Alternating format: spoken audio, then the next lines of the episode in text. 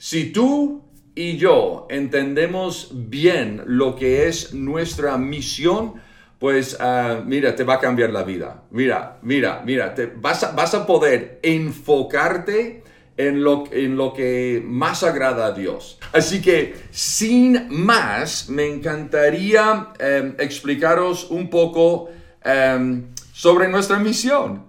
Esto ha cambiado mi vida y seguro que si Dios eh, te abre los ojos a verlo, también te va a cambiar tu propia ah, forma de pensar en tu misión aquí en la tierra. Así que que veas la parábola de las diez minas. La parábola de las diez minas, Lucas 19 del 15 a 27. ¿Por qué esto es tan importante? Mira, todo el mundo pensaba que Jesús iba a reinar.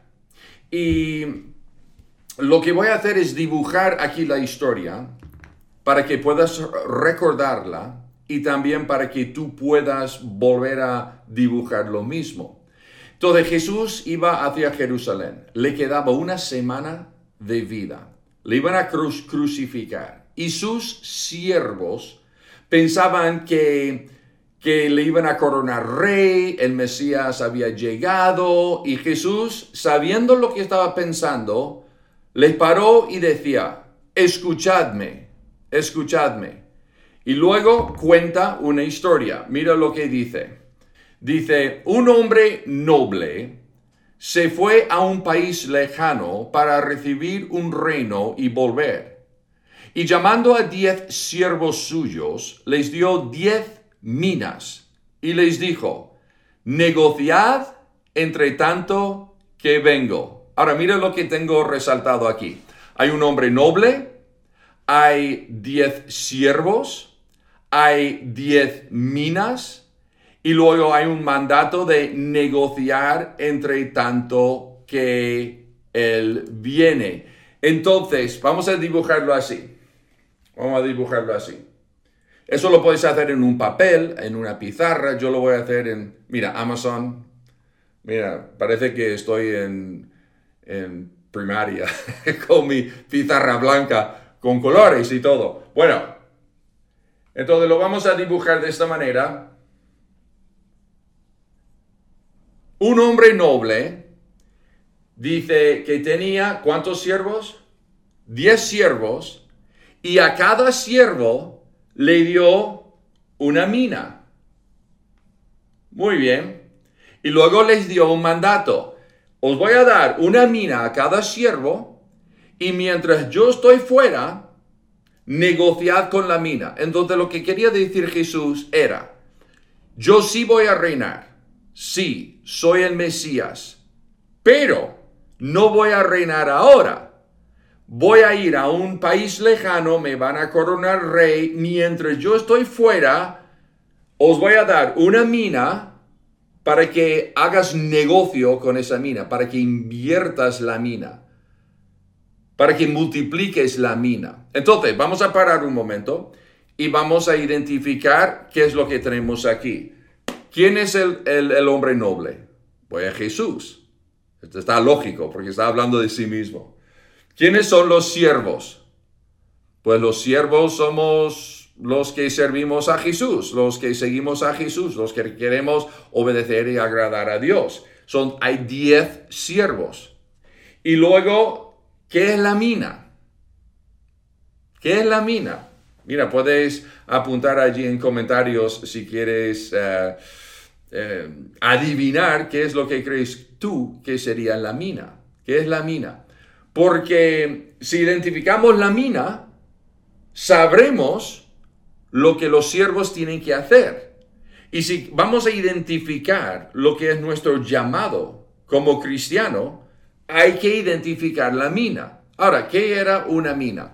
Una mina em, hace dos mil años, en el tiempo de Jesús, era un lingote de plata.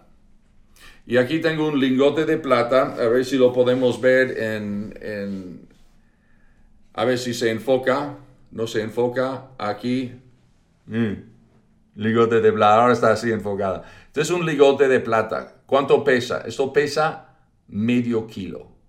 Medio kilo. Pesa 500 gramos. Ahora, una mina era una cantidad de dinero que era un lingote de plata de medio kilo.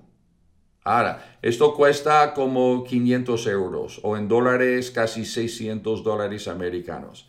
Ahora, esto es una mina. Esto es una mina.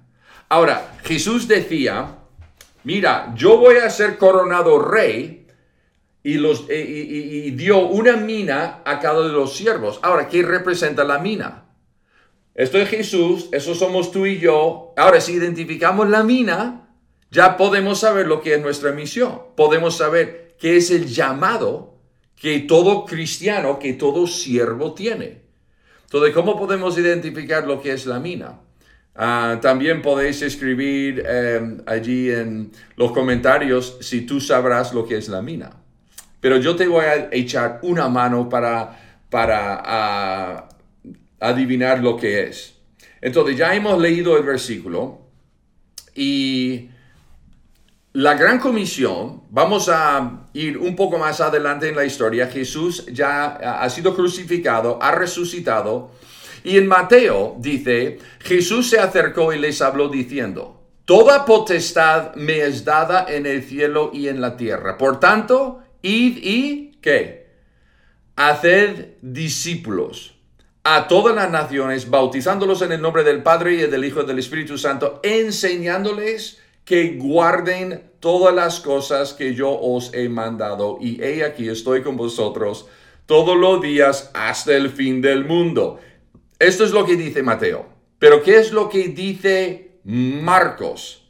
Marcos dice, Jesús se acercó diciendo, toda potestad, muy bien, eh, enseñándoles todo lo que yo os he mandado. Pues el siguiente lo puedo decir de memoria, porque desapareció sobre la faz de la tierra mi versículo. Dice, id y predicad el Evangelio a toda criatura. criatura. Y todos los que creen serán salvos y los que no creen serán condenados. Entonces, ¿qué es la mina?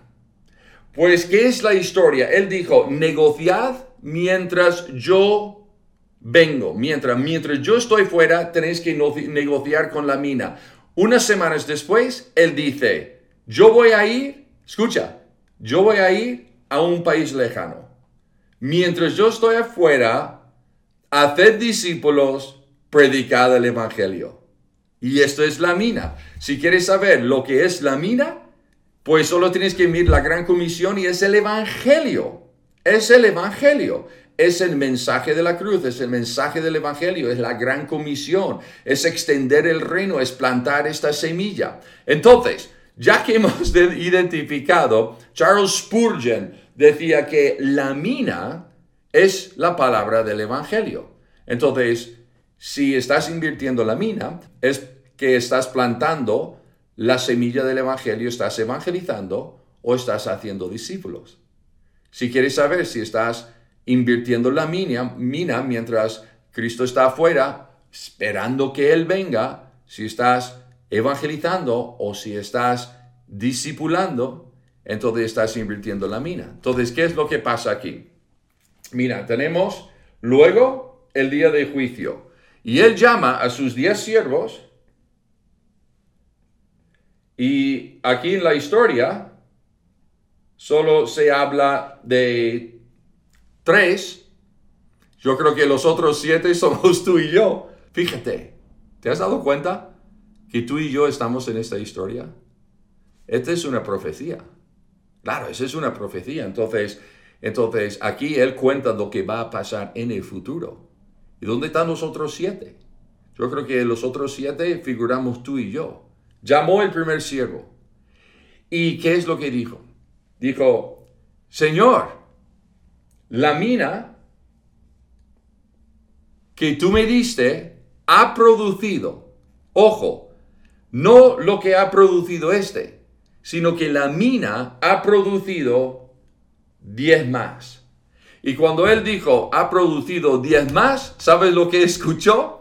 escuchó, bien, buen siervo y fiel, has sido fiel en lo que yo te he dado y te voy a poner sobre 10 ciudades. Le, dio una recompensa enorme. Así que el primer siervo dice que la mina, el Evangelio, se multiplicó y, produjo una multiplicación de 10 más y recibió aprobación de parte del Señor.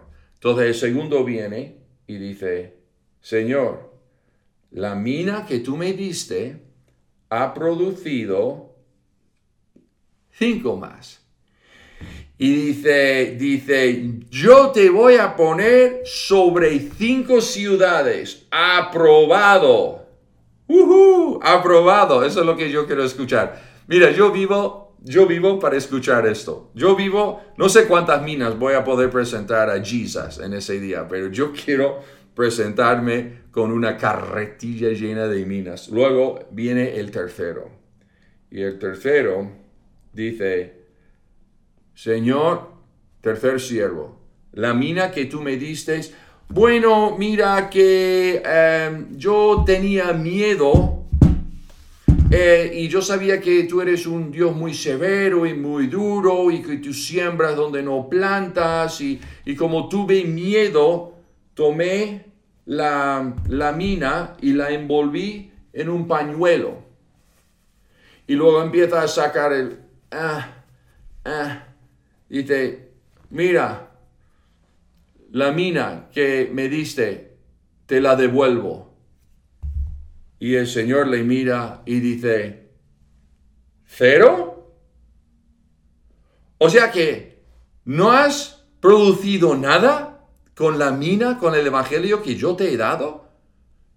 Dice, ¿no, ¿no podrías haberlo metido en el banco para que pudiera ganar intereses, por lo menos algo, siervo perverso, siervo inútil, siervo malo, le dijo. Y no fue aprobado, rechazado en el día de juicio.